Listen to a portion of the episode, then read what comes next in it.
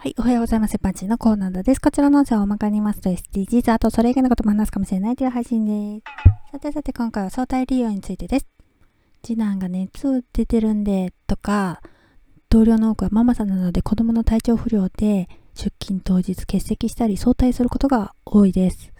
幼い子供2人とか3人いると、今度は長女がとかね。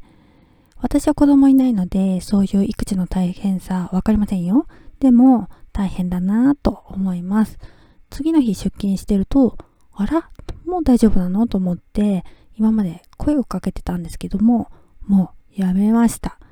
というのは、3月に2人退職してるんですが、みんな子供理由に欠席したり早退して、うまいこと転職活動をしていたっていうことが分かったからです。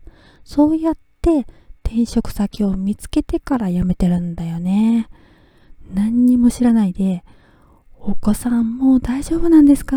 なんて心配していてた私、アホみたいでしょ私だって、息子がとか言って休みたいですよ。帰りたいですよ。って感じです。未婚こなしじゃ、家庭の都合っていう理由が使えないですよ。今度真顔で、娘が下痢なのでとか言ってみようかな。冗談通じないか。ではでは今回この辺で次回もお楽しみにまた聞いてくださいね。ではまた。